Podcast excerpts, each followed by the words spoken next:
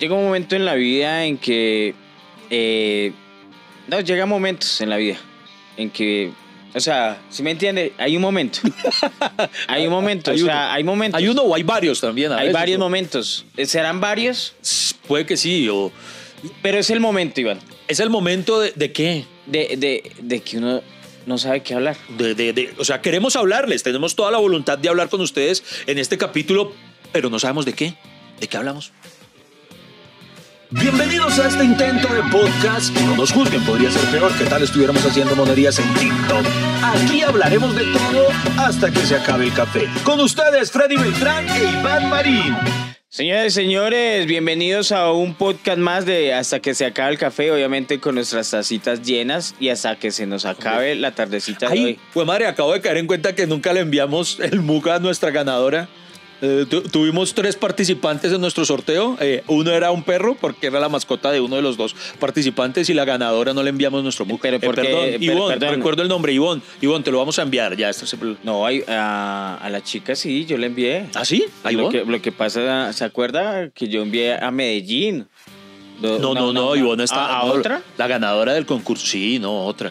O sea, ¿usted, ¿usted a quién le está enviando pocillos que yo no me enteré? No, yo ya hace rato se iban a, no nos haga quedar mal. ah, bueno, está bien. Pregúntele a, a Iván, que es nuestra seguidora más fiel de este podcast.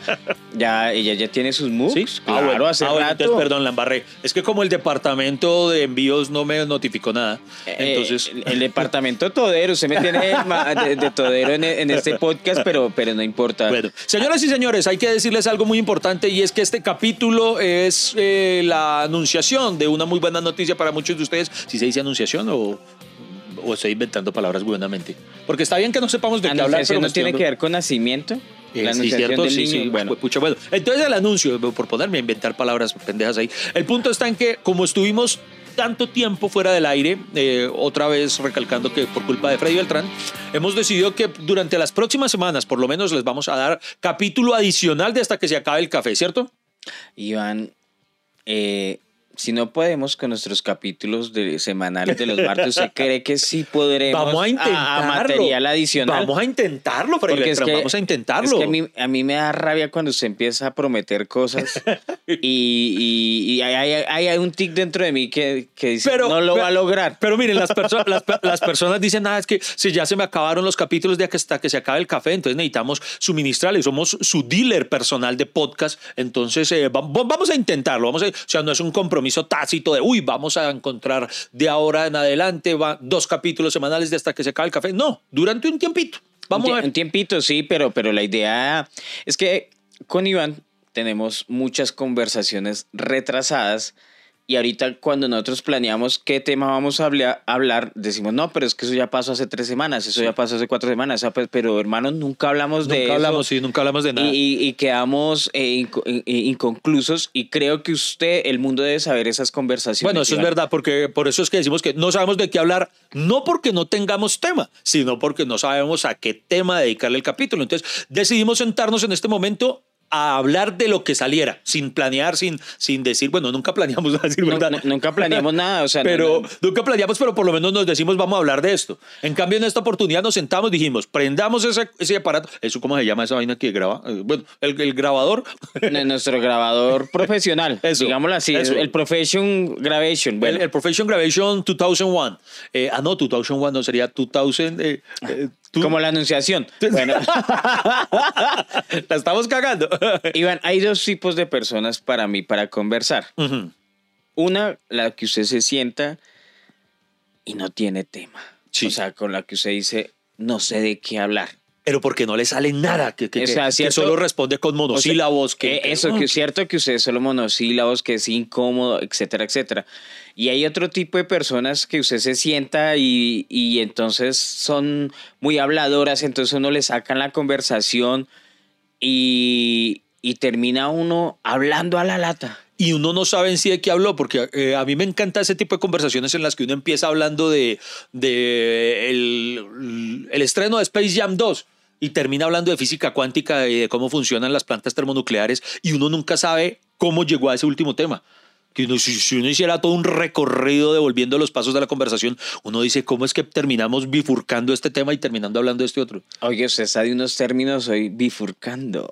Ah, no, pero ese sí se, pero, pero ese sí estoy seguro que lo empleé bien. Eso, por ejemplo, hablemos de la ignorancia.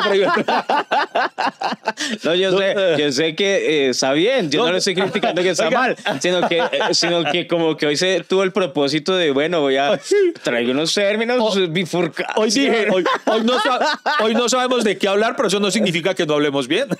Oiga, pero venga, eh, ¿sabe qué otro tipo de conversación me encanta? Cuando uno está hablando de algo Sí. y en medio de la charla llega un punto en el que uno dice, venga, ¿y por qué estamos hablando de esto? Que ya ni se acuerda, que ni se acuerda en qué momento. Pues, eh, pues ese es el motivo de este podcast. Sí, cierto, sí, es o verdad, sea, verdad. Si, si algo tiene este podcast es que empieza por un lado, o sea, nosotros podemos tener propósito, por ejemplo, el, el de la semana pasada o el de la vez pasada fue el de las promesas rotas y terminamos hablando del marido de Esperanza Gómez. O sea, Pero allí volvimos, allí nos desviamos un momento, pero después volvimos, o sea, otra vez eh, retomamos el camino principal. sí, sí, porque ya damos, ya, o sea, si estuviéramos conversando estaríamos hablando de Esperanza Gómez y nos vale, Sí, nos lo vale- bonito- nos vale huevo las promesas rotas. Lo bonito de este capítulo es que es una aventura en la cual nos estamos eh, sumergiendo sin saber de qué vamos a hablar. Y por ejemplo, por ejemplo ya que toca el tema Esperanza Gómez, imagínense que eh, como Jorge Enrique Bello tiene unos lives en los que yo a veces eh, tengo alguna intervención cómica. Entonces, Ah, eh, espere, ¿qué? a veces, A veces. a veces tiene una, yo fui una vez invitado y, y ¿Qué va a este marica no deja hablar. Este marica, pero había, había un, había, un- había un muchacho llamado Oscar Tunjo, si no estoy mal, Tunjo, que es un piloto, pues yo la verdad no lo conocía, lo conocí yo ese día. Y qué buena gente. Y él decía, yo soy desde Alemania, estoy a las 4 de la mañana y ese mariqueando no lo dejaba hablar. O sea, Porque es la emoción, me, me- me gana la emoción, muchachos. y por eso, por eso me da risa. A, a veces tengo algunas intervenciones. Pero a mí, a mí me gusta usted, Iván, porque eh, habla, o sea, interrumpe y va hablando. A mí, porque a mí me encanta cuando dicen es que Iván como interrumpe, no es hablar al invitado, es mal entrevistador. Y es que yo cuando dije que yo fuera entrevistador, yo soy, es como cuando, cuando estuve en la premiere esa de Batman Superman, que se acuerda mi, mi pasaje cuando saludé a Batman, a, Ben Affleck. Siempre refregándonos su felicidad. No, pero eh, luego de ese pasaje, eh, ¿Qué hubo un periodista que me escribió súper indignado y me escribió en Twitter. O sea, lo puso eh, público, que me dijo que me puso mm, eh, que yo era una vergüenza para el periodismo mundial por la forma tan poco profesional en la que había preferido eh, manifestarle mi, mi admiración a Ben Affleck que a formularle una pregunta, que yo era una vergüenza para el periodismo. Y yo le respondo, fresco que no soy periodista. o sea, el periodismo está inmaculadito porque no, le, no me lo cagué en ningún momento. Pero no, ¿no le parece, Iván, que un periodista que se ponga a escribir eso suena a envidia? Oh, total, claro, eso sí O también. sea, ¿usted se sintió envidiado por un periodista? Eh, y mexicano, y mexicano. además. Ah, y mexicano. Y mexicano. Ah, bueno. O sea, porque aquí, porque digamos, acá en. Colombia, acá en Colombia nadie le escribiría eso porque saben que usted no es periodista. Sí, exacto. Pero el mexicano pensó que usted era... Sí. Que como era yo, eso sí, yo fui, digamos, el, no sé si en este caso Uy, aplique la o sea- palabra, el corresponsal por parte de Colombia. O sea, que ese mexicano lo debe odiar más. Total, uff. Porque, claro. porque ahora que se enteró que usted no es periodista, si no era un fan, ahora va rabia. ¿Cómo este pinche cabrón consiguió una tarjeta de periodista? eh? Que no. Si no es periodista, Sí, sí, sí. Qué bien. Oiga, pero venga, volviendo, vea, vea, volvamos al... es que no Enrique. tenemos tema. No, por eso no, no, pero es que yo me acuerdo de lo, lo que quería decir. Ah, ¿qué quería decir con Jorge Enrique? Enrique Abello, entonces a veces le ayuda a gestionar. Por ejemplo, ese día él logró la entrevista exclusiva con Freddy Beltrán. ¿Cómo? No sé. Hubo un productor de invitados que se lo ayudó a gestionar. y en este momento, lo, lo confieso, tengo otra asignación. ¿Sabe qué, qué- qué tarea me puso? ¿Qué? Que le consiga Esperanza Gómez.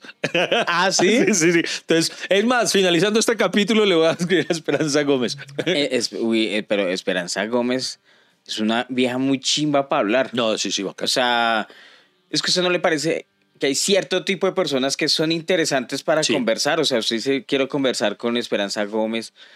Eh, hay gente que uno dice, no. Mire, a mí me pasó, una vez conocí una chica, hermano, buenísima, de esas viejas que uno dice, ¿cómo está de buena? Pero una cosa así que, que se parte lo buena, que, que se pudre lo buena, que mejor dicho, que, que pucha, es que, que, que- mejor dicho, que el solo hecho de recordarla ya me hace dar miedo que Lady se dé cuenta de que yo estoy pensando en ella. Hermano, y yo duré cinco minutos de conversación con esa vieja y ya quería yo largarme. Así una tapia, una tapia que yo decía, uy, Dios mío, qué O sea, era muy pesadilla". linda. Era así, era divina, pero pero hermano, de eso que hay que sacarle palabras con ganzúa, de eso que, que era, uy, Dios mío, no, no, no, no, no, que, que yo sé que hay manes a los que eso no les importa en lo más mínimo a la hora de pretender intimar con una mujer, pero yo sí necesito, hermano, No, mire, uy, que me hablen o si no nada.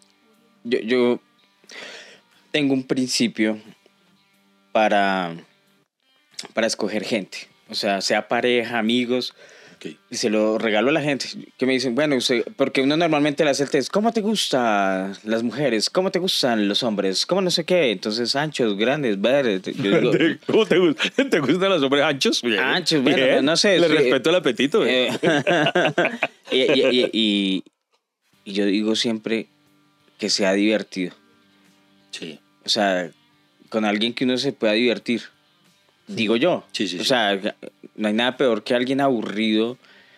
Digamos, o sea, por ejemplo, yo no saldría conmigo. buen punto, buen punto. No, pero yo no soy tan aburrido. Yo voy No, no, mentiras, cine, no, no, sí. me voy- No, y mire que para mí el término divertido también implica en que puede que esa persona no sea así como la el que apunte, el que grasejo, el, Ajá. pero por lo menos que sonría, o sea, que, que se divierta con las cosas. Porque, por ejemplo, mm, con la chica en cuestión me ocurría, hermano, que yo lanzaba mis, Pero mis tiene- super pero apuntezazos. tiene ese resentimiento. Mis super apuntezazos. Y eso que era, ay, con todo respeto, pero era una tapia, güey. Eso que no, lo, no cogía ningún apunte, no cogía Pero, nada. pero usted, ¿a qué le llama super apuntazos? Usted sabe que yo saco unos tiros que, que son los que tienen posicionado este No se mueva, ya seguimos hablando. Aquí estaremos hasta que se acabe el café. Porque a- a- a- ahora estoy entendiendo. a la chica. Sí, ahora, ahora la estoy entendiendo es a ella, o sea, que qué incómodo, como que. ¿Qué hago acá? Ahí, sería bueno escuchar la versión de ella, ¿no? Pues salí con un comediante, un huevonzazo. Quiero, quiero entrevistarla. Sí, sí, sí, hay que... hay ¿Qué, que- qué se siente? Ella decía, yo le mostraba las tetas y nada, aquí haciendo chistes maricas. Yo quería culiar y él hablar. Ay, Dios mío. Oiga, pero Iván, pa- para usted, por ejemplo, o sea, cuando uno empieza a cambiar de tema y a variar de tema, eh, es- ¿eso le molesta? O sea, por ejemplo, hay gente que, que no, pero es que estamos hablando de una No, cosa, no de otra. no, no, no. ¿Sí me entiende? O sea, No, cuando uno gusta- no tiene nada que hablar. A mí incluso, vea, tengo un amigo, no voy a decir quién, es un, es un amigo, es, digamos que conocido. Reaño. No, no, no, no. ¿Qué veo? No, no. Tato. no, no creo que lo adivinara. O sea, e, es del medio, pero no creo que llegara a él. Él, Jorge Enrique Abello. no, que no le voy a decir, hombre. Él practica cierta, es que, ¿cómo decirlo? Para no dar muchas pistas. Eh, cierta creencia, digámoslo así, o tiene una vaina eh, en la que con él sí que es complicado eso que usted acaba de decir. Por ejemplo, podemos estar charlando con él acá de una Rafa cosa. Tabio. Eh, eh, Ra- Ra- Tabio. ya no. Tabio, no, Tabio. Rafa Tabio.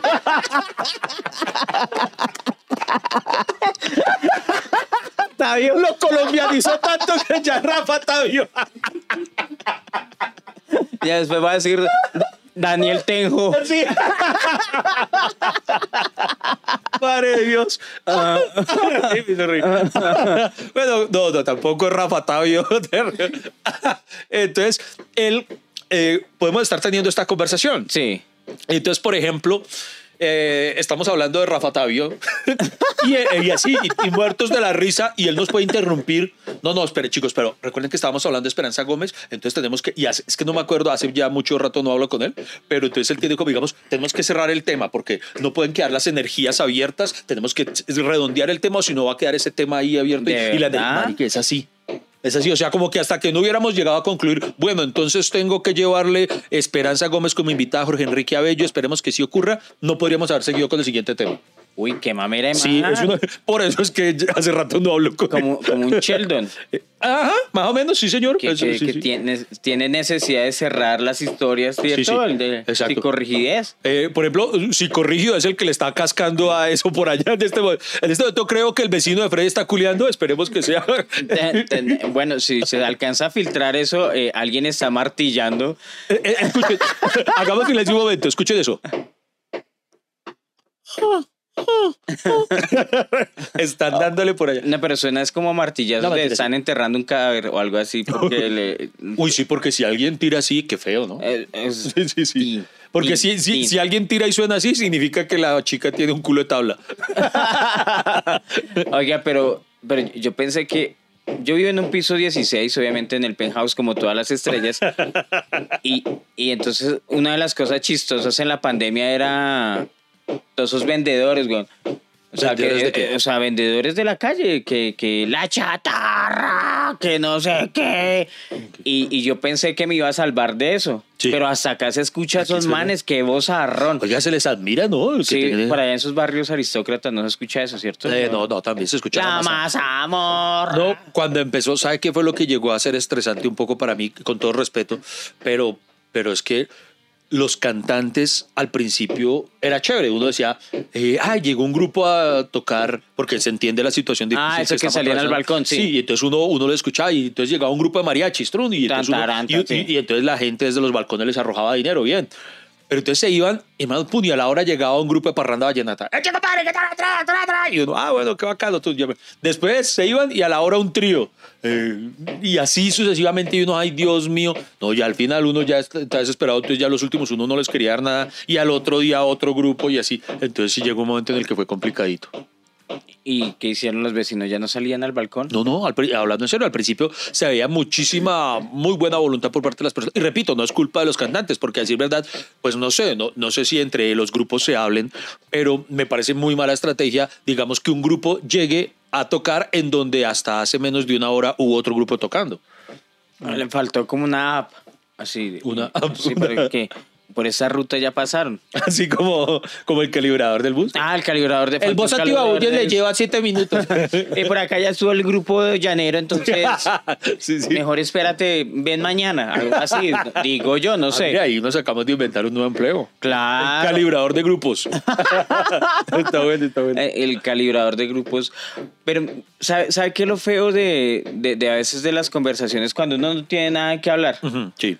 Que, que a veces llega un punto en que uno se agota. ¿No le ha pasado? Que uno ya no sabe qué hablar. O sea, llegar al punto de ya no saber qué hablar. Que ya uno diga, hablamos tanto, Dios mío, que, Usted que ya tenía, escurrimos la lengua. ¿cierto? Como Sí, que sí. uno ya Pero mire que yo no sé, yo, yo no me canso. Mire que yo considero que tal vez uno de los placeres eh, que más disfruto es la conversación, es el dialogar. Por ejemplo, a mí, yo soy muy malo para salir a rumbear. Rumbear en el término estricto de la palabra de, de ir a bailar y entrar a esas discotecas durísimo. Mano, a mí esos planes me aburren muchísimo. En cambio, a mí me encanta el plan pop, ir a sentarse a echar mierda con los amigos. Entonces, sitios en los que yo me aburro fácil, un lugar en el que es un impedimento el poder conversar. Ah, Yo disfruto, disfruto demasiado las O conversaciones. sea, pero esos demasiado. sitios de, de ir de rumba, de baile, de todo el Uy, tiempo fuera de la pista, ¿no le gusta? No, y hace poco, les voy a confesar, hace poco fui, mi, mi esposa tenía ganas de ir a escuchar mariachis. Sí. Entonces fuimos a un sitio, y, pero fue después, un, era un sábado en la noche, después de mi función en el teatro. Entonces terminamos función, tipo Oye, diez y media. tu- Tu esposa, eh, cuando yo la conocí, era muy rockera. Oh, sí. Yo pensé que ella, ella tocara llevarla a esos bares de, de Lourdes. Sí, señor, de cierto. escuchar rock y no sé qué, y pesado cuando después... Y en efecto. la ve sí, y en efecto, además uno la ve tatuada y toda la Tatuada, cosa, sí. Y no, es verdad, ella en algún momento se torció y ahora es mariachis y, ¿Y, reggaetón? No, hermano. Como es No, de mira. traicionera la gente. O ¿Cierto? sea, duele cómo la gente puede cambiar tanto. Sí, sí, sí, sí. Por eso a mí me sorprendió una vez que la escuché hablando con Tato Devia de grupos de punk, que yo, no, yo nunca, nunca fui a punk, entonces los escuché hablando de grupos de punk y yo, pero tú cuándo, desde que yo te conozco por lo menos no te he escuchado ni uno. Pero bueno, el punto que iba yo mi historia es que ese día, como era tarde, eh, tarde digamos, luego de la función, digamos que estoy saliendo del teatro diez y media, bordeando las once, entonces nos fuimos hacia un lugar de mariachis, entonces llegábamos a las once mientras uno se sienta, mientras la atienden y todo, el punto está en que se supone, cer- ah, no, se supone no, cerraban a la una. Y, y, eh, y allá no era que "S- es la una, chicos, vamos a salir. No, como desde faltando 20 para la una, por ahí desde las 12 y 40, prendieron las luces, dejó de sonar la música y empezaron a sacar la gente desde. Entonces, mejor dicho, nosotros llegamos y disfrutamos muy poco como tal del lugar. Pero Entonces, es que la, la rumba estaba hasta la una de la mañana. estaba hasta la una, en efecto. Entonces, digamos que quedamos iniciados. Y uno de los amigos con los que estábamos nos dijo: Venga, camine, vamos para un sitio que es un amanecedero. Y nosotros, Uy. vea, pues, hermano, fuimos, no voy a decir hacia dónde, pues para no levantar. En, en la Caracas pistas. con 63. no voy, a decir, 64. no voy a decir hacia dónde, pero hermano, llegamos En la al sitio. 94 con que no voy a decir- 17. Eso no es un putiero. Ah, perdón. ¡Mate cortinilla! No se muevan. En un instante continuamos.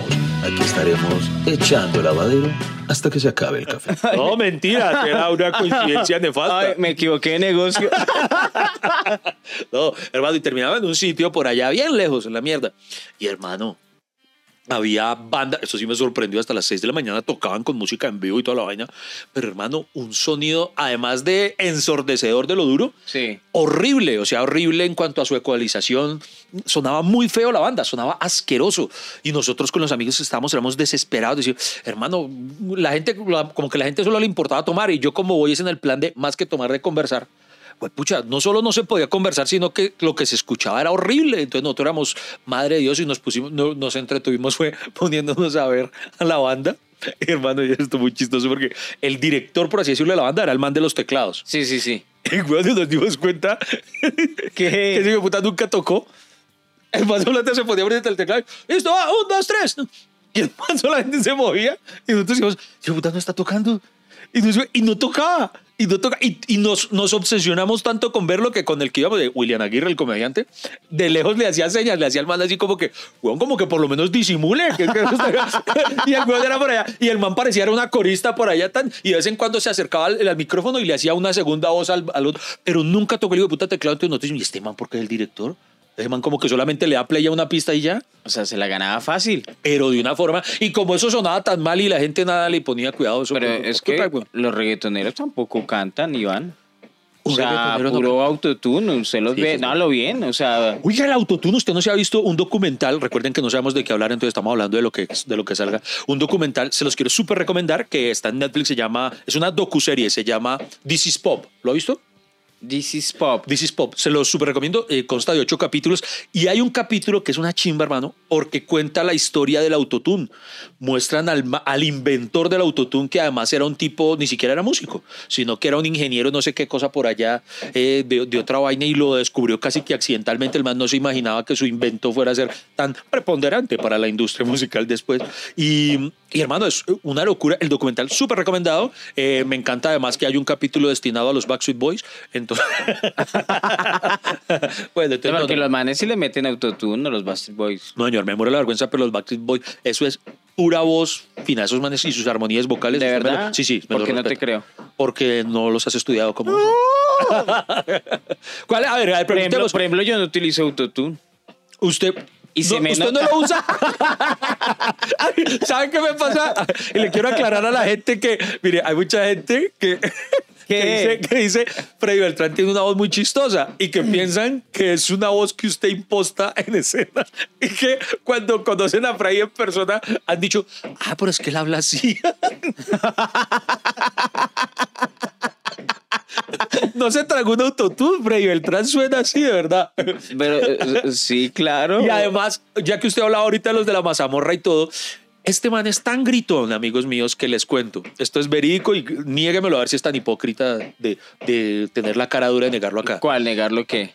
Es el único de los comediantes de la noche que se tiró tres micrófonos por la forma en la que gritaba. No, eso sí es No, pura niéguelo, mierda. niéguelo. Y Pura qué mierda. hipócrita. Vamos a llamar ya mismo a Ricardo Quevedo para que confirme Pura la teoría. mierda. Alejandro Riaño para que lo sustente. Hermano, eh, como, como Freddy, y eso se entiende, Freddy Beltrán eh, forjó los inicios de su carrera en Lourdes y en diversos parques. Entonces se acostumbró a gritar, pero gritaba más de la cuenta. Entonces, cuando llegó a Comediantes de la Noche, ¿qué problema para explicarle? Bueno, ya usted aquí no tiene que gritar porque este microfonito, usted hable normal y esto amplifica el sonido. No, no, una y este huevón no, espere. toteó el micrófono tres veces. Espere, una- ¡Lo toteó! Espere, una cosa es gritar y otra cosa es proyectar. A ver, Usted a para, ver. para trabajar en la calle Sí. necesita proyectar, Bueno, pero porque entonces. si no, no lo escucha. Bueno, pero entonces usted proyectaba demasiado y toteó tres micrófonos. Pero imagínese casi 10 años trabajando en Lourdes, Por en la calle. Era muy chistoso. Ustedes vieran cómo sufría el ingeniero de sonido. Uno por ahí salía a hacer rutina y uno veía al man por allá así poniéndose la mano en la cabeza y ecualizando esa joda. Ay, usted está hablando mierda, ya está exagerando. no, no me va a decir que a usted no lo interrumpieron comete la noche varias veces porque el micrófono se había dañado, niéguelo. No, ninguna vez. No, es que yo, yo estoy aceptando la historia de Iván y no, mentiras, eso nunca pasó. No, no, nunca pasó. nunca pasó. Nunca pasó. Sí, lo que pasa es que los, los aparatos tienen como un estabilizador. Cuando se sube mucho el tono, grita mucho, pues el, el aparato lo baja para que lo grabe así. Y obviamente, pues, eh, obviamente, mientras uno aprende a manejar los micrófonos, pues ya lo va corrigiendo, pero ya no tanto. O Vean sea, toda esa carreta para decir, sí, toteé un micrófono. Que no toteé nada. Lo toteó, lo No toteó. toteó, no toteó. nada, o sea, Bueno, que inventaba- bueno, ya, Bueno. que, ya que no va a aceptarlo, ya que negamos, entonces cerramos ahí la conversación. Eh, hagamos como mi amigo y aquí cerramos para que la energía no quede por ahí. Eh, ahora, ¿de qué hablamos? Cuando estamos de Ah, este ah, capítulo, no, es ¿de que qué lo que pasa es que usted me dejó ofendido con lo de que totear y la gente dirá, no, pues, para invitarlo a Ah, la pues, casa a animar algo. Desquítese, desquítese y, y- y cuente aquí algo mío que yo, que usted crea que yo negaría, así como usted está negándolo los micrófonos. Ah, no, pero es que ya le he dicho muchas cosas, Iván, que usted... Sí, porque usted sí es sapo, no, no, no me guarda ni mierda. Todo lo que la- yo tenga ya me lo, Se la- se la- no, eh, lo, lo único que, que yo me río y es conversación permanente con mis amigos son los dramas aristócratas de Iván. Todos ustedes me hacen a mí una fama tan, tan inmerecida, de verdad. Pero yo, pero yo fui el que lo descubrí. Sí, es verdad. Yo fui el que lo descubrí. O sea, todos hablan de los dramas de la clase alta, pero yo fui el que descubrió esos dramas. los dramas de, de la clase alta. El primero que yo le dije fue el de eh, el de la camioneta. Que una vez llegó así todo raón. Ay, no, es que mañana voy a viajar y me va a tocar viajar en esa, en esa Mazda. No, la historia y no es así. sí. La no, la historia no es así. Dije, bueno, sí dije que me tocaba viajar en la masa. Pero rabón, o sea, el problema era la actitud. Y, y ofendido. ofendido por la razón por la que iba a tener que viajar en esa, porque es que habíamos acabado de comprar una camioneta que era más grande eh, para poder, la compramos con una finalidad la de poder tener viajes en familia. O sea, en familia me refiero sumando el núcleo de, de- de mis suegros, ¿sí? llevar a mis suegros, a mi hija. Entonces es una camioneta amplia que tenía ese fin, poder viajar todos juntos y, y- y felices, contentos, contentos. está, está que le cascan allá. Sí, sí, Yo no sé qué es. Patea ahí para que él se sigue martillando. O sea, menos mal sabemos que es un carpintero porque si no estaríamos hablando de Nacho Vidal. En lo que lleva este capítulo, el man no ha cesado. Venga, venga, no. Entonces, Bueno, y la camioneta entonces ¿qué nueva? ocurre? Entonces compramos la camioneta nueva con esa finalidad. Y hermano, eh, digamos que la compramos y tal vez a las dos, tres semanas íbamos a tener el primer viaje familiar para estrenarla. Claro. Y la camioneta se dañó a las dos semanas de haberla comprado, o sea, no alcanzábamos a tenerla para el viaje. Entonces fuimos a, a llevarla al concesionario para, para la, la garantía. Pero, y, pero la- y nos la- la dijeron, pero la dañó la ID.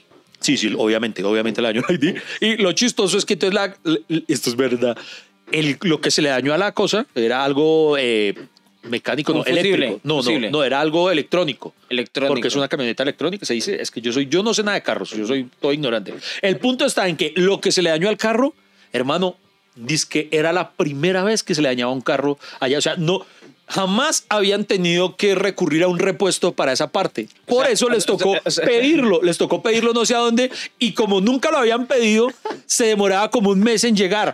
Entonces yo por eso estaba rabón, yo me compré la hijo madre camioneta para eso y no vamos a poder hacerlo, entonces nos tocó viajar. Entonces mi problema no era que tocaba viajar en la otra, en la viejita, sino que otra vez tocaba viajar como siempre en dos carros y yo quería que pero- fuéramos todos juntos en uno para ir cantando. Pero el problema fue que usted lo dijo así. Ah, ahora nos toca viajar en esa Mazda. Entonces, ¿qué, qué cree uno? No, pues que se le ampolla el culo viajando en esa Mazda. Oiga, pero sa- sabe que así como usted tiene su parte de la historia también para los del concesionario. Primera vez que se tiran. sí, O sea, pensamos que nunca iba a llegar nadie. Sí, sí, sí, sí. Es más, llamaron a, a, a la fábrica y no, que se dañó eso. ¿Cómo así? No le creían. No Ya- le creía, no tenemos repuesto de eso. eso Nos no toca ca- bajarla de otra nueva. ¿Se imagina todos contando la historia? Además, porque, oiga, no lo había pensado, porque además el repuesto era como por allá producido en Japón, una mierda así, porque es como una computadora interna del, del aparato. Oiga, no lo había pensado. Los japoneses, pues ya, pero ¿quién se tiró esa mierda?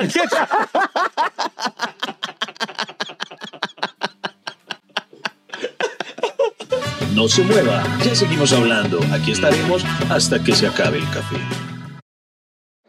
Y cabe aclarar que fue Lady la que se la tiró. Oiga, ah, por, por ejemplo, es triste cuando uno, bueno, está de frente y uno... ar- Yo creo que lo peor es armar el plan de sentémonos a conversar. Es mejor cuando uno no está Sale haciendo nada y sale espontáneo. Oiga, miren, yo ahí tengo que darle todo el mérito a Freddy Beltrán. ¿Por es muy qué? cierto porque usted fue, y eso jamás me he cansado de decirlo, así como Freddy es el culpable de todas las veces que este podcast falla, como es el culpable de que no se emita, es culpable de que a veces el audio quede feo, es asimismo el gestor de la existencia de este podcast, porque fue el que, debo, debo reconocerlo y le doy ese mérito, no solo me invitó, sino que me convenció de hacerlo, porque yo al principio era todo reticente. Decía, pero ¿qué es esto? Y hoy en día debo... Reticente. Sí. Otra Bifurcación. ¿Se acuerda? Anunciación. ¿Se acuerda, del Tesoro del Saber? Que, que tenía una sección que decía la palabra misteriosa de reticente. Y sal- Reticente. Y salía una zanahoria así que se asustaba. con la-. Oiga, pero sí, y, y Freddy Beltrán ha dicho algo que es muy cierto, que se imagina si nosotros hubiéramos, como nosotros de toda la vida desde que nos conocemos tenemos este tipo de charlas, si desde entonces hubiéramos grabado este podcast, mano, Diana Uribe comería mocos al lado de nosotros, o sea, estaríamos, este podcast estaría más posicionado que un berraco. Pues sí, la- lástima que eso del podcast tuvo su boom hace dos años. Eso, eso de los podcasts es muy nuevo, ¿no? O sea, Sí, yo, yo confieso que solo los vine a conocer ahora en la pandemia. Ahora me, me, mm, me declaro fanático de los podcasts. Hay podcasts muy buenos. Sí. Y, pero yo antes de eso, no, no, para nada. Yo, yo no lo veía. Yo decía, pero ¿cuál es la diferencia de eso con un programa de radio? Yo digo radio y, y sí es muy. No, pero la, la diferencia es que el podcast usted lo puede escuchar cuando quiera y la cantidad que quiera. La radio se la pone ahí y ya. Y finalmente tiene un estilo muy definido por los gestores del mismo. En la radio, no, es como una sumatoria del que está de turno y todo eso. Y además hay podcasts temáticos, o sea, podcasts históricos, hay, hay cursos también en, en, en- en los podcasts. Yo, por ejemplo, seguía un, un curso de inglés. Hay, yo, por ejemplo, estoy creando un podcast para mi clase de Sí. narrativas transmedia, Qué bueno, que se llama Minuto Transmedia. Entonces, parte de eso es crear el podcast, que lo estoy, pues, lo estoy produciendo, lo estoy grabando. Eh, pero también está en stand también eh, Porque la constante de todos sus proyectos de podcast es que son inconstantes. son inconstantes. y entonces, prácticamente el mundo del consumo de entretenimiento está cambiando. Sí, ya sí. la gente no está consumiendo lo que quiere a la hora que puede, la cantidad que quiere. Entonces, por eso el podcast es bastante interesante porque usted lo encuentra ahí cuando quiere, se lo puede repetir cuando quiere, lo que no pasaba antes con la radio. Usted quería escuchar un programa y tenía que, mejor dicho, a las nueve, préndalo. Ya no, ya no, tiene, ya no tiene esa urgencia. Lo mismo la televisión, que antes, ay, la novela a las 8. Ahora en, Sí. en streaming usted la ve cuando Y- quiere, la cantidad que quiera. Y el podcast tiene la gran ventaja, por ejemplo, tenemos personas que, que nos ven a través de YouTube, o sea, que nos ven y escuchan, pero la finalidad última del, no sé si estoy redundando al decir finalidad última, pero eh, la finalidad del podcast es que sea escucha. Entonces, hay personas que lo han manifestado, que nos escuchan en el carro, o sea, aprovechan el trancón el trayecto a su hogar. Eh, hay personas que lo escuchan mientras hacen oficio, mientras lavan la losa, mientras eh, pre- preparan el almuerzo. Y un saludo a todos ellos que se han declarado como, como como nuestros compañeros en la distancia eh, y a ellos también excusas por la inconstancia que hemos tenido siempre. Pero, Son pero sí. reticentes. Pero por ejemplo, invítennos, digo, escríbanos en nuestras distintas redes sociales, recomiéndennos podcast, podcast shares. A mí me gusta conocer eh, otros. eh, y yo, por ejemplo, les quiero recomendar uno que me gusta mucho que se llama Nadie sabe nada. Lo realizan dos cómicos españoles que me gustan mucho, que son Andreu Buenafuente y Berto Romero. Entonces, por ejemplo, yo les recomiendo ese. ese. Usted, usted recomienda ese uno, recomienda ese uno. ahí. El de Diana Uribe. Ah, bueno, el de Honoría, eso es una locura para que. Eso es una locura. eh, tenemos en humor el de el que hace Santiago, Nuestros Tato, compañeros, Liz, eh, sospecho- sospechosamente light. sospechosamente light, son Y- muy divertidos. Oh, no más que nosotros, pero no, no más que. que- que- Oiga, ahora a propósito de Diana Uribe, eh, yo siempre he dicho, a mí me encanta Diana Uribe, que además de saber mucho, la forma en la que se conecta con el público es como dice, como habla, como habla. Entonces, digamos, no sé, va a hablar de, de la batalla de las Termópilas. Entonces, entonces se forma el bonche, llegan 300 manes que se le paran en la raya a este otro man y le dicen, Jerjex, ni mierda, aquí no pasa. O sea, lo dice, lo, lo narra de una forma tan bacana que yo creo, eh, y lo digo de verdad, yo creo que los profesores de historia o, o me- mentiras en sí, de cualquier materia, deberían aprenderle y aplicarle mucho ese estilo a, a Diana Uribe. Pues es, e- e- es como el nuevo estilo en los medios de comunicación, de, de hablar natural, de conversar, más que impostar. Por eso a, a veces para mí no es muy agradable esos locutores de... Bien, nomás, señoras y señores, vamos a... Entonces, Uy, además que usted, esto sobre todo ocurre con las emisoras tropicales, yo no sé si es que eso sea un estilo obligatorio, pero a usted no le ha pasado que cuando vamos a alguna ciudad eh, a promocionar un show o alguna cosa, cuando nos tocan en este tipo de emisoras, eh, que los locutores suelen ser eh, el 90% de las veces muy amables, muy chéveres, pero es demasiado gracioso verlos como ellos hablan al aire. Y continuamos aquí en, no sé, la eh, Olímpica, o sea, estamos aquí en Olímpica Stereo, la mejor de todas, ya volvemos con esta canción. Y apenas terminan, oiga hermano, y entonces tienen un tono de voz completamente diferente. Es que la, la- la primera vez que yo conocí un medio de comunicación fue cuando presté servicio, Iván, eh, en el ejército. En Yopal Casanare, la emisora del ejército se llamaba La Voz de los Lanceros. Y yo trabajé en la emisora. Ah, y pues. la- una de las voces principales era, era el Cao Chaguasá, que es un pastuso, es un ariñense. Y, y, y al aire era la voz de los lanceros. 1010 AM, la emisora de Casanare. Y en el cotidiano, a ver, soldado. Soldado, hijo de puta, ¿usted por qué no hace caso? ¿En serio? ¿En serio? Sí. A ver, ¿quieres 10 de piernas? No se muevan, en un instante continuamos. Aquí estaremos echando el lavadero hasta que se acabe el café. Entonces, cla- claro. Él el- hacía así, soldado hijo de puta. A ver, soldado, entonces hablaba de pastuso, pero el man en, en la emisora era esa voz impostada de los miles, ay, mira, es hora de casado. Y yo digo, eso es como ese tono borracho de, de Sí. la voz. Uy, hay algo, hay algo además duro para mí de los que trabajan en, en radio, eh, para algunos, ¿no? Eh, que puede ocurrir, conocí un caso de un man que trabajaba en una emisora mm, de música romántica, de pura balada, de lo que llaman música de plancha, así. Música de plancha, Y sí. entonces el man al aire decía, bueno, ahora los dejamos con esta maravillosa melodía de Leo Dan para tocar sus corazones a esta hora de la noche. Música romántica para estar con la pareja trascendiendo las almas una con otra.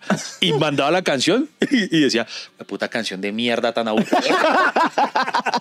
El man odiaba la música que le tocaba presentar. Es de ser muy bravo, ¿no? No, y además, eh, ese tono que usted estaba haciendo, yo ya me sentía intimidado. Se, se siente rico cuando le Eh, hablas. la- yo, yo siempre he encontrado algo delicioso en esas formas tan abstractas tuyas.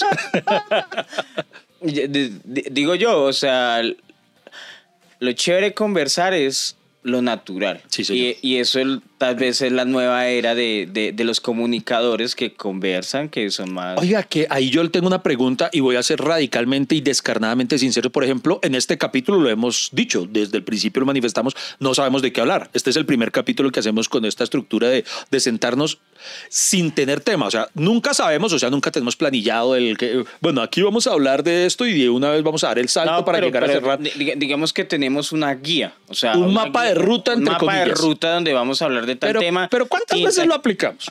No, todas las veces. O sea, siempre llegamos al Ok. final de Ah, bueno, eso sí. Pero no, pero entonces ahí esto era lo que le iba a preguntar porque usted sabe más de podcast que yo. Eso mm, yo lo confieso y no sé, quiero que sean nuestros mismos escuchas quienes nos respondan. ¿Qué tanto? mm, que, o sea, lo voy a confesar, a veces me siento poco profesional. Digo, a veces no somos muy descarados, a veces nos sentamos y literalmente solo decimos, bueno, ¿de ¿qué vamos a hablar? Tal, listo, y arrancamos y, y como que no hacemos una investigación previa, una, nunca nos Pero, pero, preparamos. pero mire que eso también es un estilo, Iván, porque, bueno, de todas maneras la gente nos escucha y de pronto los que quieren la información verídica la buscan y no la cuentan. No, no, es eso lo que les gusta. Yo, yo he visto los comentarios y dicen, no, Freddy, eso no es así, es eso así. Es que eso es bacano, ¿no? Iván, no es eso acá. Entonces, eh, entonces lo que estamos Bueno, haciendo es construyendo porque- comunidad y construyendo... ¿Por qué? Le voy a decir, porque si esperan que nosotros les demos la información, eh, seríamos un medio normal Es verdad. que les cuenta la verdad. Y, y, y, se- y esto se definiría como un podcast periodístico y no de, digamos, de humor. Nosotros lo decimos de humor porque nos reímos siempre conversando. no, pero- eso, es- eso es totalmente periodístico, claro. Estamos haciendo conversación con nuestro público y además, eh, o sea, me sentiría muy mal donde nosotros les diéramos a ustedes la receta con todos los ingredientes con, y les pusiéramos los eh, y, la, y les pusiéramos la preparación. Al contrario, me parece que es un podcast muy chimba porque porque no, le, no queremos vender verdades, sino, Eso. sino, sino tal vez eh, entre todos construimos la información y usted ve, por ejemplo, los comentarios en nuestro podcast y la gente da, da, no, Freddy, eso es así, eso es así. Entonces se construye la verdad entre todos, no, no la gente arma imaginarios de lo que nosotros decimos. No, es aunque, muy diferente. Aunque eso ocurrió solo en una ocasión, que me parece muy curioso, que fue en el primer capítulo de Hasta que se acabe el café, el, en el cual hablamos del COVID, que era cuando estaba empezando cuando estaba surgiendo y que nosotros en medio, sobre todo yo, en medio de la ignorancia, eh, eh, pues le restaba No, importancia. no, no, no, o sea, pero no diga sobre todo yo. Usted era el ignorante, yo lo estaba viendo. O sea, a mí no me meta en su ignorancia ni me meta en su reticencia ok. y en su Pero situación. hablábamos, obviamente, como, como podía haber hablado cualquier, incluso científico en ese momento. porque Otra muchos- vez, porque muchos yo hablaba, no, plural no. Bueno, está bien. Yo, está bien. A mí no me metan en eso porque yo le dije a usted y usted no me hizo caso. Hermano, a mí lo que me da risa es ver gente que casi que un año después entraba ese capítulo y me echaba la madre. A ver qué opina Iván Marín. Aún es igual de ignorante en decir que. o sea, como que entraban a escucharnos esperando que nosotros les enseñáramos de qué, de qué trataba el virus. Eso es muy gracioso. No. ¿Sabe cuándo me sorprendió nuestra audiencia? ¿Cuándo? Debo echarle una, una flores a, nuestro, a nuestra comunidad. Eh, eh, esa palabra me gusta mucho, comunidad, es muy bonita. La comunidad de los, de los eh, escuchas de hasta que se acabe el café, de nuestros escuchas cafeteros, considero yo que es muy bonita y lo digo de corazón. ¿En qué momento se elevó mi, mi el, buena, el gran aprecio que tengo por ellos?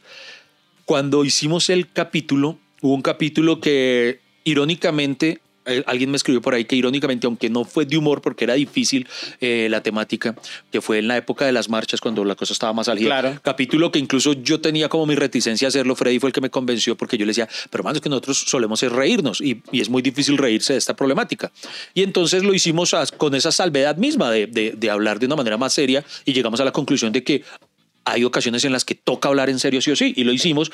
Y yo me imaginaba que en ese capítulo se iba a formar un mierdero en la red que nos iban a empezar a atacar unos por esta cosa, otros por la otra, porque como la gente se emputa si no dicen lo que ellos quieren oír escuchar, independiente. Y hermano, y me pareció tan bonito ver como el tipo de comentarios tan ecuánimes, no necesariamente teniendo que estar de acuerdo con algo que dijéramos, pero sí con un, con un respeto hacia el debate eh, que me pareció muy bacano, que, que eso me, me hizo decir, yo, ah, esta comunidad la quiero tanto, por eso es que no les vamos a fallar con los dos capítulos semanales. Pero otra vez, otra vez prometiendo cosas, Iván.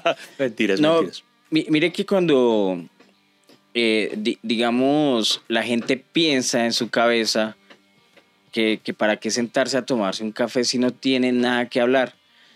Y a mí me parece que todas las opiniones son válidas y eh, a veces los comentarios que uno lee, pues como no tenemos la oportunidad de conversar con ustedes, sino tal vez leerlos, eh, entonces uno A dice- posteriori. a posteriori, entonces uno dice, wow, pucha, Sí. cierto. Y hacen bacano". aportes muy bacanos. Ah, eso es bacano. Entonces, yo creo que todas las personas tenemos de qué hablar, Total. ¿Cierto? Sí, sí, sí, total. De, de Y qué hablar. Incluso, mire que me ha, me ha resultado muy, no sé cómo, ojalá lo estén percibiendo de esa manera, agradable este mismo ejercicio que, se los juro, nos sentamos con esa premisa de vamos a decirles que no sabemos de qué hablar y, y mire, y no sé cuánto llevamos ya echando carreta y yo me, por lo menos yo me he entretenido mucho. Pero, eh, Iván, ¿por qué a usted le gusta echarse flores siempre? O sea, a usted le gusta siempre adularse, Hermano, porque- esa, esa adulación así de... Porque yo Mire yo cómo que- converso, mire yo, cómo hablo, mire yo porque, cómo soy de hermano, chévere. porque tengo que premiarme el que yo soy buen conservador, un co- conservador, conversador, porque eh, para conversar me tengo fe. Asimismo, pues tengo que admitir otras cosas en las que no soy bueno. O sea, yo, yo me echo flores en lo que me echo flores. Porque hay cosas como las que, por ejemplo, de una vez tienen que saberlo.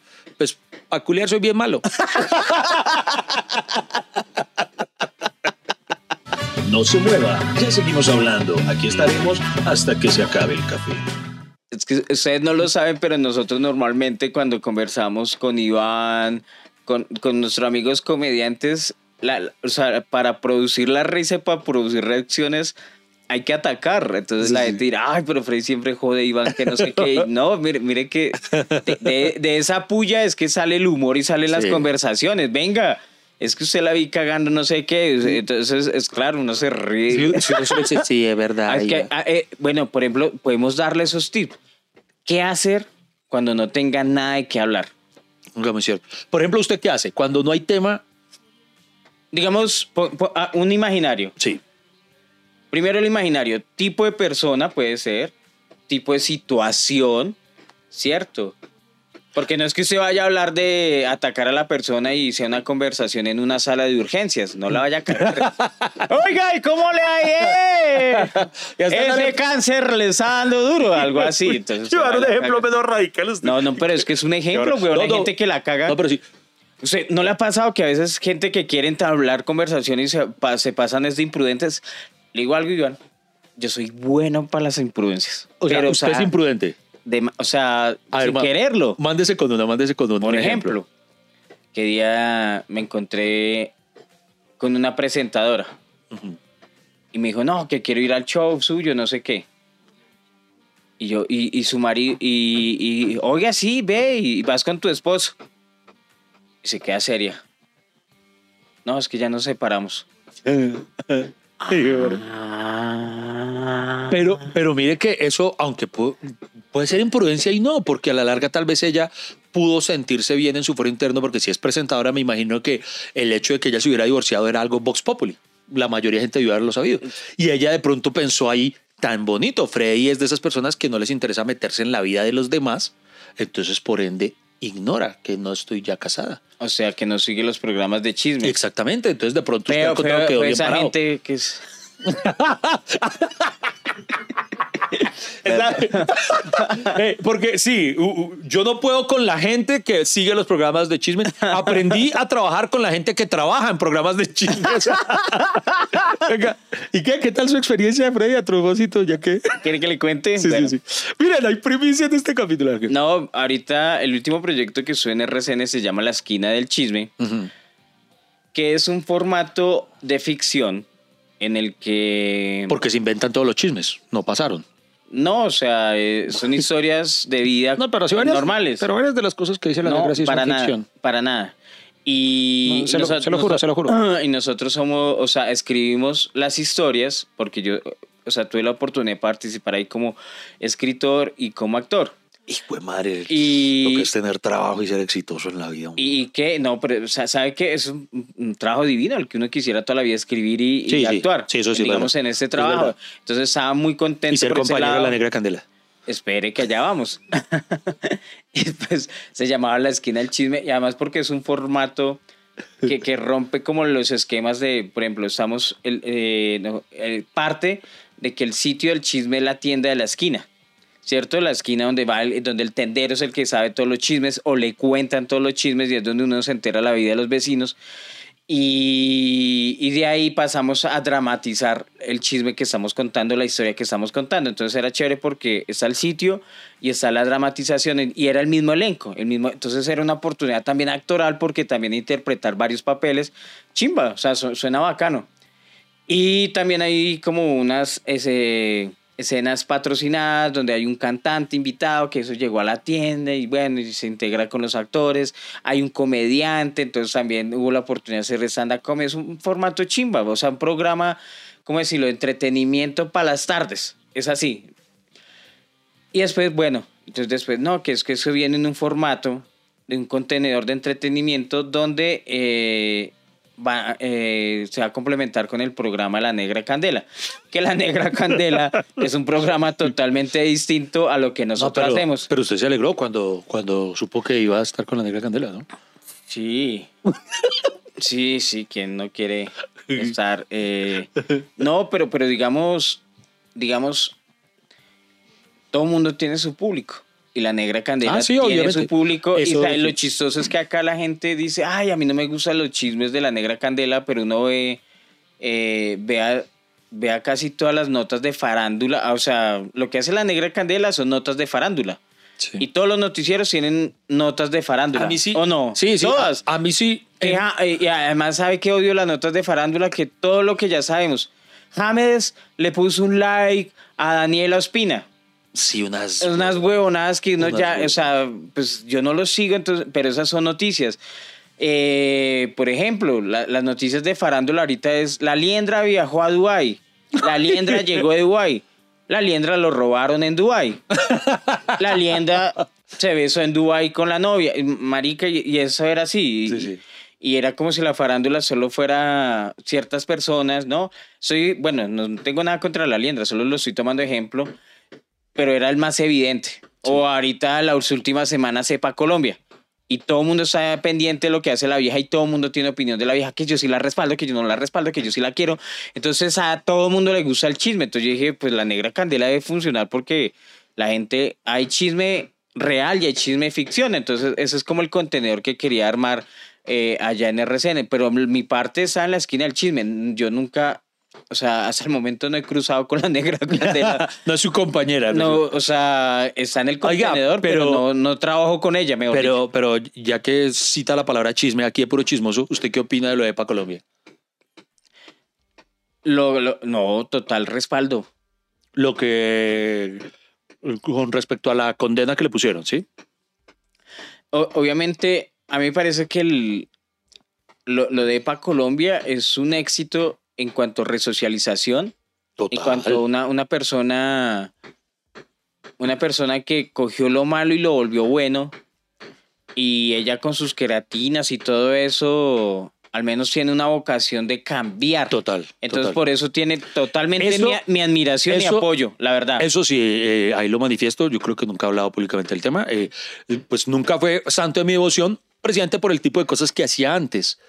Pero tal vez lo que usted dice, no sé si la palabra sea resocializar o, o, o- o- o cómo, pero el punto está en que en efecto le dio un giro a su vida, Claro. en la que ahora está intentando hacer todo bien y creo yo, pues igual a su manera, pero, pero me parece que eso es válido y, y eso debería considerarse. Y sí, resumiendo el asunto, sí se le dieron garra, se le dieron garra con esa vaina, pero también por ahí me parece, eh, no, no he seguido mucho el caso, pero tengo entendido que finalmente no va a purgar todos esos años que le habían dicho. ni No, y a, y a mí me hace reír la EPA Colombia. Es que estamos. Ya, ya, marica, A mí me gusta hacer amiga, amiga.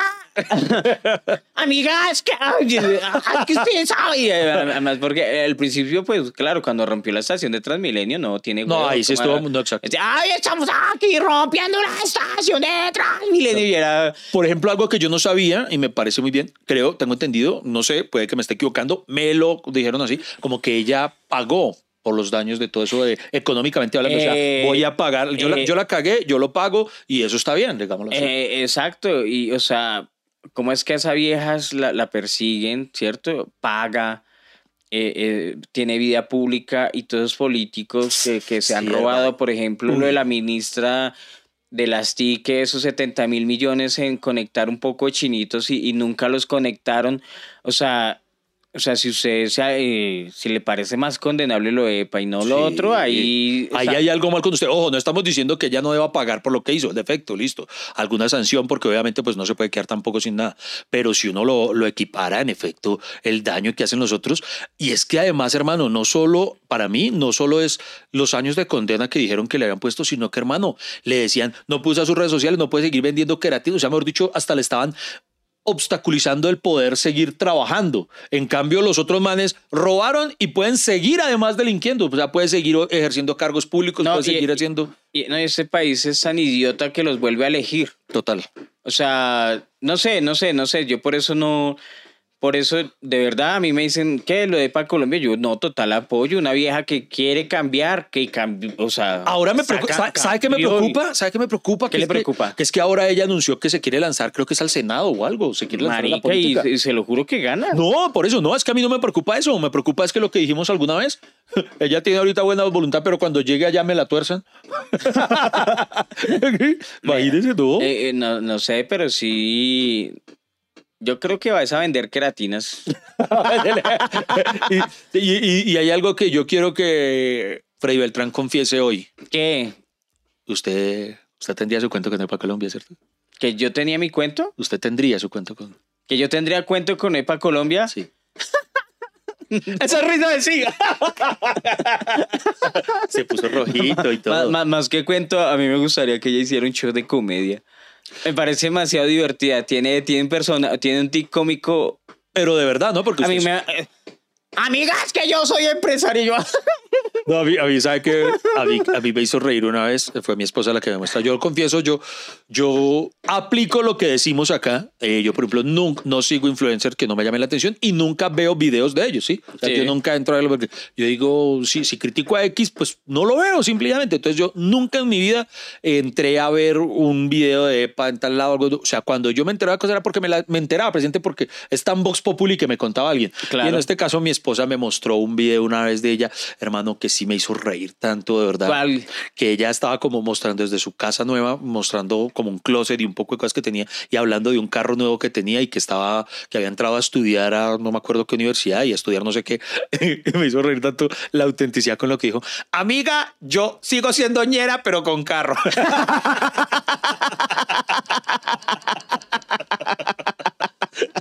No se mueva, ya seguimos hablando. Aquí estaremos hasta que se acabe el café. Señoras y señores, esperemos que este podcast tan entretenido. Nuestros tic, cuando usted no tenga nada que hablar. Ahora sí, Iván. Nuestro, pero, pero usted dijo tip o tic. Porque Tip. Ah, bueno, por- por- No, por- pero primero porque mi dije tic, tic. mi, mi tic es que yo muevo mucho la. No, yo No, ahorita- primero dije tic. no, y no digamos tic porque hay 70 mil emborratados por ahí, 70 mil millones de boletas. No, no, no, no, es tip. No, nuestro tip, bueno, el primer tip, por ejemplo, si usted empieza a hablar con una persona de esas a las que usted les pregunta, ¿y qué? ¿Cómo va todo? ¿Qué se cuenta? Y responde solamente, bien, uy, váyase de ahí. Ahí no hay conversación que valga ni siquiera la más mínima o remota pena intentar sostener. Uy, yo detesto a esa gente. Eh, segundo, por favor, nunca respondan a preguntas de cómo está con esos clichés de bien para no preocuparlo. Sí. Porque eso puede, Oh, puede oh. enfurecer a la persona. Sí, es como el de, bien, como cuando usted era pobre. Uy, triple. Ah, no, es mal o cómo es? ¿Cómo Sí. se- ¿Sí? O hay Mal, como cuando usted era Sí, sí, pobre, sí, no, sí, sí. Bueno. Mal, cuando sí, sí, dramas de la clase alta. O eso de ¿cómo estás? No, ahí dándole. No, o sea, no haga chistes. Si le preguntan cómo estás, pues eh, responda con la verdad. Si está mal o está bien. No, mira, estoy preocupado porque es la tendencia siempre estar bien. Nunca he conocido la primera persona que me responda estoy mal. Y si está mal, eso puede dar inicio a una conversación. Digo yo. Otro eh, de los tips que yo doy para sostener o que se amplíe una conversación es, hablando muy en serio, preguntar acerca de, o sea, no solo el cómo estás, sino eh, usted le pregunta a alguien mm, a qué se dedica, o a alguien que usted esté conociendo, y le dice, soy biólogo. Formular una pregunta eh, inusitada para usted acerca de ese mundo que le es tan ajeno como la biología.